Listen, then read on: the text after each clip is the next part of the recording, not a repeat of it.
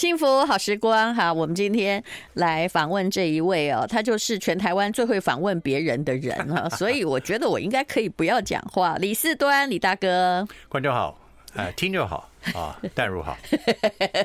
那个，这个是大云食堂的两本书，是时报出版的啦。就是做坚持的人跟做相信的事，也就是李四端的访问稿。我其实看这本书，我回去想了半天，为什么他不整理成？它是一个对话稿，没错。他为什么不整理成一个故事，把它弄得完整一点？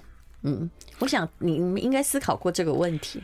我先要推销一下淡如小姐的这个上过我们节目，是啊，有在里头啊，特别把她也摘录在其中，那是一定的、必须的。你们是选收视率高的吗？呃，哎，可以这样说，就是吴淡 如小姐在这个书中，她的精彩的人生，她做自由的人生那一那一篇，对我们来讲，非常非常的这个。这个很棒的一篇，所以说这本书里面包含了呃淡如在内，一共我们有二十八篇故事，两本嘛，呃，一套书。你刚刚讲说这本书我们大部分都是以主持人跟来宾的问答式方式来整理，但我必须很佩服时报出版整理的非常好，嗯，你不会感觉那种很僵硬的机械式的问答。至于为什么用故事来写，那个是因为你问的就不是很机械式。嗯，不是很润色过了。我有时候发觉，那最后的问题，我有问的这么这么好吗？有有，没有没有没有。我等一下来说你的特色。所以你你是说，为什么不用故事来做每一每一集的故事，对不对？对。用用故事来写，你就是用第三人称写了，或者用我自己主持人第一人称写也可以。对。主观判断会很重。第一个，我们没有时间，因为我们决定要出书的计划酝酿开始到现在，酝酿很久，但决定开始付诸行动，到现在才五个月。但没时间做这件事情。嗯。第二个，你一做这个第三人称，手很快。第一人称，你就会流于一个一个主观价值的判断。是。那我觉得对于来宾来讲，可能又是一个我们要考虑的过程。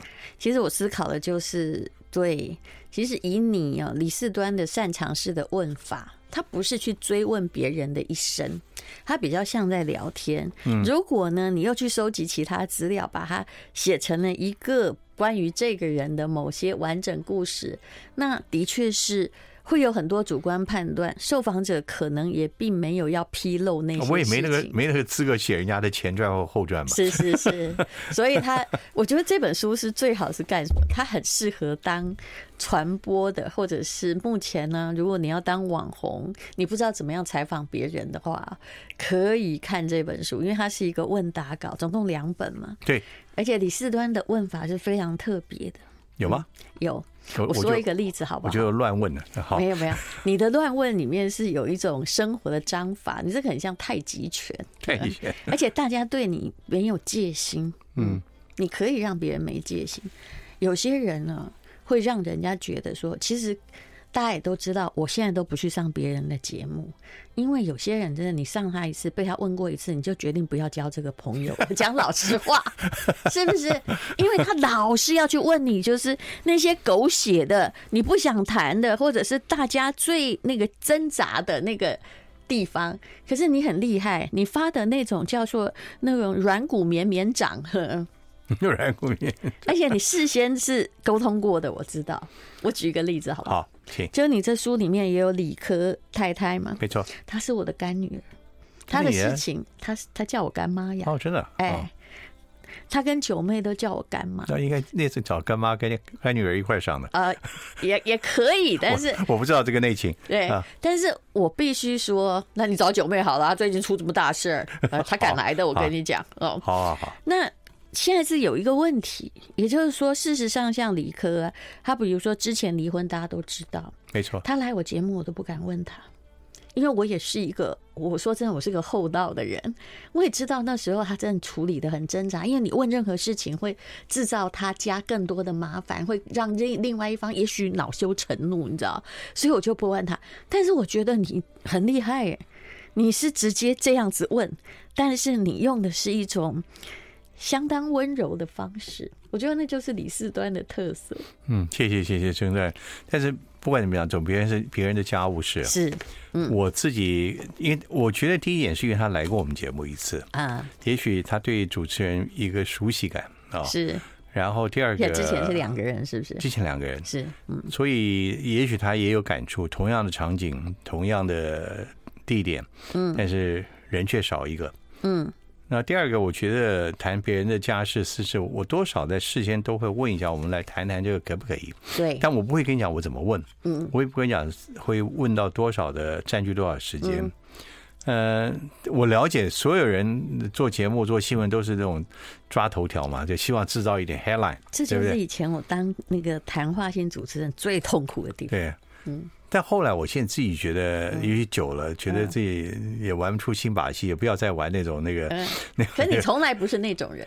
我我不习惯，我事实上连来宾在我面前流泪哭诉啊，或者什么，我我都会不习惯，我会不自在。我甚至可能希望他停下来。嗯。呃，我觉得就是探讨别人的家务事，你一定要站在一个很关心，而且具有相当同理心的角度。嗯。那以前我觉得，当没有结婚、没有成家、没有什么事情之前，你可能真的没有权利去问这些事情。嗯，那现在换之后，换个角度，如果对方愿意跟你说一些，我想必他觉得他还是想尊重来，你既然来了嘛。嗯。还有一个可能就是，你的确能够让他稍微放心一点。是。他知道你应该会适可而止吧。嗯。其实这是一种赛局，大家知道你敦厚。你先问过了，大概可以到什么地步，不可以到什么地步，你心里有把尺。敦厚，我突然想到学校校训了。哎，可大家都没有记得这个校训。I like 幸福好时光，我们今天请到的是李四端。我一直在看想这本书的用处，就发现，嗯，我们要学习的是李四端访问人的智慧，因为它里面的确访问一些挺棘手的案子，而且那时候可能都也是在呃风起云卷的状况之下。那还有一些人本来就是，嗯，他其实是有戒心，其实我是有戒心的，对所有的节目。呃，因为啊，为什么要戒心？你看，现在又很温柔的在问我。现在明明我是主持人，因为有些时候人生很多的悲剧相当惨重。那你如果要从人生从头说起，很多事情会再说一次。呃，嗯，那有时候很多节目故意要去挑那个痛点，其实痛点在在都面对的，但不需要再讲一遍。为什么？因为记者会乱写，他会挑其中一句话。来写就很可怕，嗯，就好像我只是解释一件事情，我想我直接讲就知道。有一天哈，我真的被吓死，因为我领养了，一直都有在帮忙一些孩子，嗯，结果呢，有一天记那个，我只是在脸书说啊，这孩子他从越南来找我了，你那个脸书的头呃。就只是这样写，明明是件好事，对不对？你知道记者发什么新闻吗？我不知道。我那天真的深呼吸了三口气，决定忘记这件事情。其实这对我已经算是很大的忍耐力，因为他写说哈，吴淡如生产胎死腹中，他说出秘密，外面还有两个女儿。哇！你笑了吧？其实我后来现在也终于笑了出来。可是我其实的所有的朋友都帮我抱不平，说他怎么可以在你做好事的时候重提那个往事？哈，其实我已经接受了，然后下这么恶毒，你知道吗？哈，就是下这么恶毒的这个，我相信别人都打电话去抗议了，因为你要写人做好事，不可以这样写。你看我这么直接的跟你说，可就有人这么恶毒。有时候你只是随便聊天，但别人就这样写。呃，可是那天哦，我也没去告记者，因为这也告不了嘛。我自己是法律系的，我知道，我就深吸三口气，吞下来，就这样。嗯，连我先生都不好意思的安慰，不过他知道我够坚强。嗯，所以你又开始就是刚刚讲的戒心。这是戒心，因为你被乱写写人太习惯了。嗯，所以我刚刚说嘛，他们就跟我说，有时候你不要学林青霞，因为他们只要去没没新闻都去找林青霞麻烦，因为他人太好。我的人不是不好，但是我会判断说这个告得成告不成。嗯，做名人的麻烦，对，是不是？你说是不是？有时候就是。反正他就是下的很恶毒的标题，嗯，那你要去顾虑啊。身为一个人，你不是你自己，你有婆婆，有先生，有什么？我被人家之前写过记者写过那个离婚。哎，我现在那时候在红海，还进去那个三个三百个人的办公室，他们办公室没有屏蔽，每个人拍他肩膀说：“你要坚强一点。” 哎，你看看，我还会真会说实话，而且我只有遇到李四端才会讲。你看我们吃过多少亏啊！然后我婆婆弄得快心脏病发，我就一直打电话。没关系，拍个三百次之后也不坚强也坚强了。对对对，我觉得，然后我现在完全不知道还想说发生什么事啊！哎，结果记者就是来告诉你说，不好意思哈，对你们影剧圈的人而言，没新闻也是好新闻，有没有这样被说过？所以我，我觉得后来就是你真的就是把过当当过去就好了。对对对对，有些事情你一直陷在里面也没那个必要。当然，你慢慢就会练，到最后讲话都要小心一些，是不是？讲话小心一些，对对。所以你也知道这些人跟你一样有痛苦。可是我觉得，因因为我做过记者啊，我我有时候会想。大家可能都走过那一招，哎，哦，就是觉得我们都有一些压力上的要求。啊，记者要新闻，要要点阅，要如何如何，而且标题长不是你下的，对不对？这这题外话，你根本你你可以去影响的标不标题？对，其实是。大家都是一个共同的，嗯，所以我会觉得记者有他的苦衷跟压力，嗯。啊，但是并不代表说记者我我，但是，哎呀，我觉得真的是。各自都体谅吧。对，但后来哈，我就发现呢，就是大概所有的记者之中哦，我目前大概只有一个留下一个还在线上的朋友，只剩一个，只剩一个，就是他也不爱来跑我新闻的那个。嗯嗯，哎，这样子哇，真不容易，这个啊，嗯，坚持其中，对对对，坚持这个初心，还在现在还在做，不容易啊。现在还在做，你说记者吗？对对对，我觉得这个工作对对对，所以我对他是敬佩的。对啊，他不会因为他没有新闻出卖朋友，嗯，那就是好人啊。是是是，嗯，所以你在这个行业里面，其实你分得清楚什么是好人，什么是坏人呢？我觉得是按照我自己的定义，但是不是定义每个人都都都有标准的一样的。嗯，好与坏，我觉得太主观的字眼了，只能说你你喜不喜欢，他跟你的价值观接不接近。如此而已。你其实也访问过不喜欢的人，但是不喜欢的，但是节目要你访问他。不是不是，我我倒不会这样解释。我因为每个人都有好恶。嗯，我们一出门的那一天，除了家，我搞不好在家人之间，我们也有时候是每天早上晚上也有好对。嗯，但是我认为就是呃，也许我从其他的同业学到一件事情，在我们行业来讲，到底什么叫专业？嗯，我觉得专业做就是你。你做主持人，你就应该全心全意的投入你所做的节目。嗯，你对你的来宾是百分之一百的对他的尊重，是。跟跟他的共跟他的一起来做这件节目。嗯，所以我觉得我我一旦节目开始，一旦请到这位来宾，我准备他资料，到他出现在我面前，我觉得我完全我可以把这个好恶。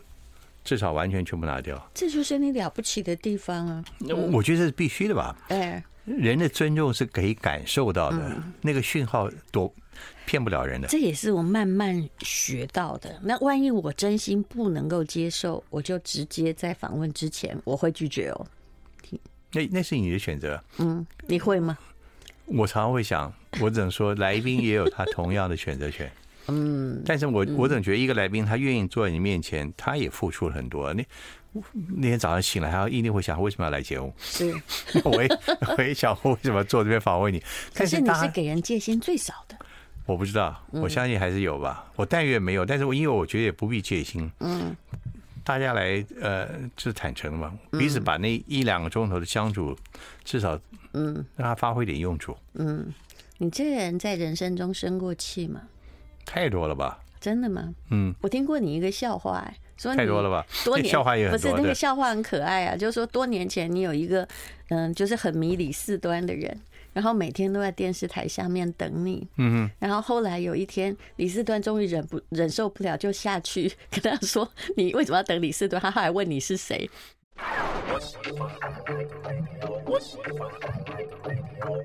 幸福好时光，好。如果你要学怎么样采访别人，我觉得李四端应该是所有主持人中的最高端吧。我 不敢，不敢，谢谢。他这两本书里面呢，有各式各样的人物，一个是做坚持的人，一个是做相信的事。这是时报出版的。你有没有觉得我这样问你，好像有显得我段位很低啊？有没有哪一个人是你觉得最难访问的？嗯，在这里面的人中，他年龄层跨度非常的大，太大。嗯哼，我最难访问的，我我我的感觉是跟我的生活领域或者我熟悉的领域，嗯，距离越远的，嗯，倒也不是他们那个这个个性或人性，他就是每个人都跟你很远的。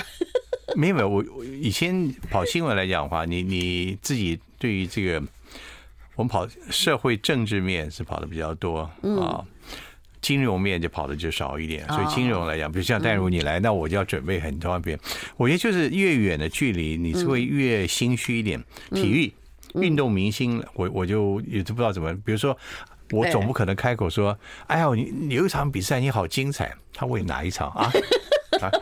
讲不出来，真的真的没有看嘛？对，那个运动还有很多 娱乐界的，你说明星很多，但明明星其实并不好访问。是，对，你你必须对他有足够的了解，对他的作品有有看很多。嗯，所以你说我最怕，抱歉，我最难的访问应该就是生活的他的领域跟我自己熟悉领域差距越远的。嗯，那你这里面呢？嗯。嗯，其实有的跟你差很远啊，比如说曾伯恩，我也访问过他。他当然我对网红界是有一些些了解，但老实说，他的节目也不是我这个个性的人会看的，嗯，对不对？嗯。但是就访问他的时候，你有时候刚访问，因为他还是一个 那个可爱年轻的小朋友嘛，你就必须要去做很多他的准备，去找切入点。伯恩，我觉得。对我，我我们历史稍微特殊一点，我跟他蛮早就认识啊。在以前我还没有做大人食堂的节目的时候，就就认识他了。那时候他还没有在网红界这么样的窜红。嗯，那时候他帮我们的文创公司，去大人文创，还做了三个多月的节目，所以有一些小小的认识。理解，所以我觉得我们之间那个年年龄差距的违和感没那么强烈。我但愿吧，也 也许他没跟我说实话。他我在他眼中就是一个烦人的大叔。没有，他有时候虽然他做节目，有时候有一些非常犀利，像他要邀节目，我我都没有要去。但是问题是，他来我的节目，我倒是非常喜欢他。他就是一个可爱小朋友，长得好可爱啊！我觉得好精灵的感觉。哎，对对对，很纯净的那种精灵。是是是。呃，很多人的表现跟 我我们俩突然在突然在仰 仰慕他，没有，因为我们在看一个可爱的小朋友，就跟在看现在得了那个金马奖的十二岁小朋友。当当你跟他说说还好，我觉得现在有网络式的帮忙。是，我会访问之前，尽可能在网络上去看我要访问的人，嗯，他们最近的 YouTube 上或者任何说的，仿佛我跟他见过面一样啊。你有一种让人家觉得比较难以抵抗的亲切感。哎呦，谢谢，真的，那是因为我们的餐厅的布置吧？那个那个来宾坐里面也逃不掉。不可能是因为我们都从小看你而长大，所以大家就会觉得这个人很熟。嗯。可是我觉得这也有有坏处，我也碰过来宾跟我讲，嗯，或者是制作人跟我讲，就是这个熟悉感反而让来宾有一种，嗯，我是不是还是一个在那边像个记者？我是不是在那边还是像一个媒体人啊？还是说像一个主播怎么样？哦，好像不是一个真正的一个访谈访谈人。我倒觉得不会，但是你就是因为你这个人给人是蛮有温度感的。有些主播没有温度感。我经常量我体温还是三十六点八，而且你还有幽默感。其实你里面哦有几个真的是蛮经典的，比如说你对王世坚的访问，你该讲的话也都讲了。对对，他很有雅量，他也很宽容。是是是，因为他要当这样子的个性的人，他也应该都很明白自己的呃。就是他的路径，就是别人怎么看他，他怎么应对，他不怕呀。嗯，我觉得访谈的时候，其实观众或听众会期待你，你戳一戳对方啊，这个同理心的问题可以问到一些对方小小的痛处。但是我觉得有人在节目中拿的是刀子，我当然拿的是叉子。对，我已经看见你那只小小的牛排刀。没有没有，我没有刀子，我们都是叉子。对，但是再插下去你也只刺痛而已。但我我还有一个问题，比如说你这些人之中，因为他的说话的技巧也相差很大。比如说伟忠，伟忠哥他本来就是一个电视人，他讲话都有点的。可是里面有一些，比如说政治人物，或者是他不是这行的，他是很严肃的。嗯，这种严肃很恐怕你有时候一边哈，我有时候以前在这个做主持人的时候，我一边。一边访问我，一边就知道这时候收视率一定很低。虽然他讲的都是道理，可是很像大学教授上课。那这种状况你如何处理呢？第一个，如果你那个讲的收视率问题，我当然我们做媒体一定有这个希望越多人看嘛。对，你心里应该那个那个表根本就是在你的脑海里有出现。对，还好我们是我们是有后置的，不是立即直播的。我可以想到，就是我后面我大概就要访问的长一点，因为这段要剪掉，因为有点枯燥。但是我觉得谈到来宾的这个他们的应答，你说伟忠哥来，是你根本就主持人可以不要讲话了，因为全全都给他讲好了，对不对？不讲话，他他可以半秒钟他自己会变。他而且他讲的可能比主持人讲的还好，那就很轻松。他碰到一些来宾他谨慎，或者他不愿意多话的时候。我觉得你就要尽量去挑那话题嘛。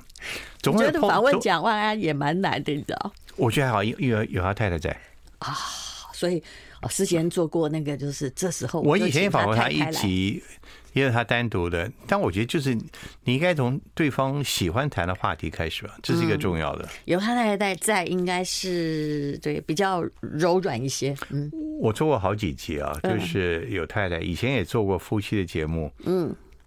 但是我告诉你，其实我有个私下的观察，嗯哼，这些太太都比先生来的了不起，特别是越是名人或者这些，他他们的太太真的是恰如其分的在扮演一个非常重要的角色，是。不仅是生命中的推手，而且经常是智慧的一方，嗯，我真的很佩服那些太太。由于随着先生年龄大了之后，这些太太们的重要性跟智慧。I like 幸福好时光，好，今天我们访问的是李四端，这是时报出版的大云食堂的两本书，书做相信的事，做坚持的人。然后，如果你想要学李四端访问的智慧的话，真的你学一学，仔细看一下，多棘手的他都能够访问。哇，真的厉害的，我我都没想，当时把书名改成。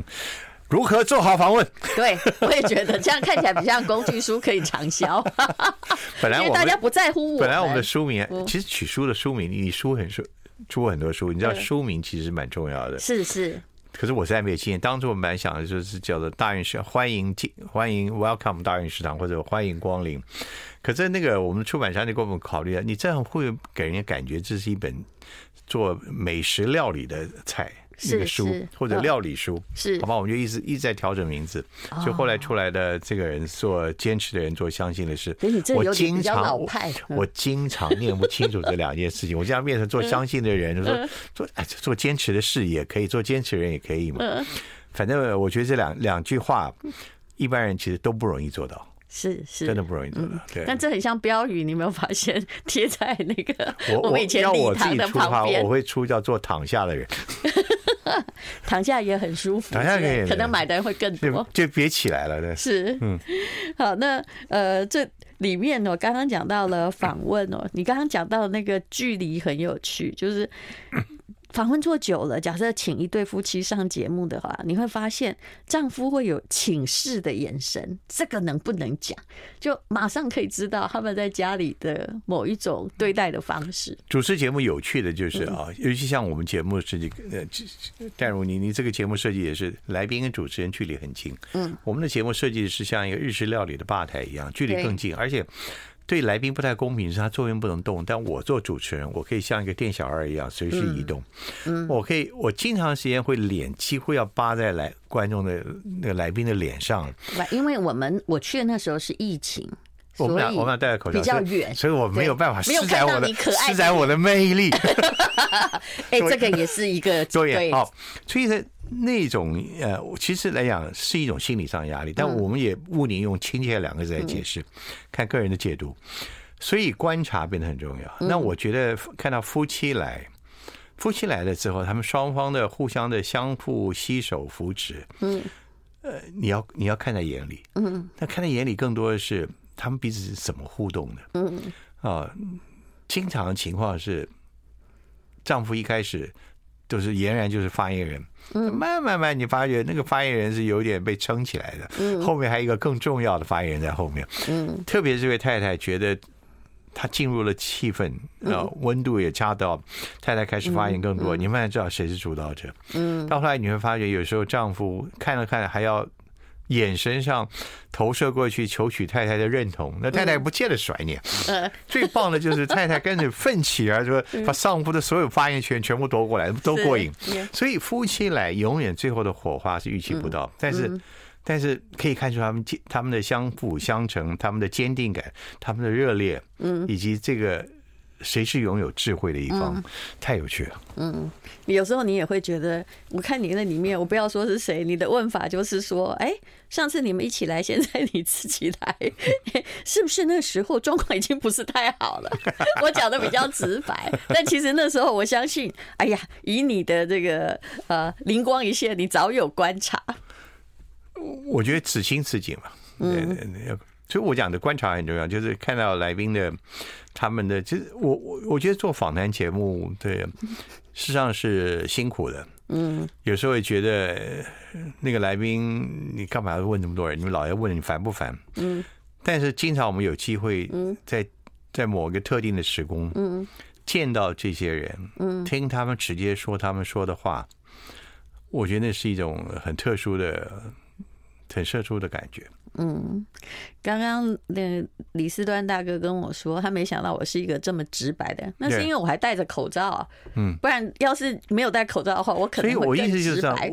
亲身接触永远抵过千言万语，是不是？因为我们其实都在媒体业这么久，但其实交集很少。对，但一旦见了面坐下来，你会知道对方是一个怎么样的人。嗯，对，经常对方的善意跟他的那个敞开胸怀，去超乎你的预料。嗯，就其实不容易。我后来发现，我这样能活下来，得自于非常多人的宽容。嗯，因为你始终不要按照这个行业的游戏。还有一个就是记忆力不要太好。哎哎，对，经过就忘了算了。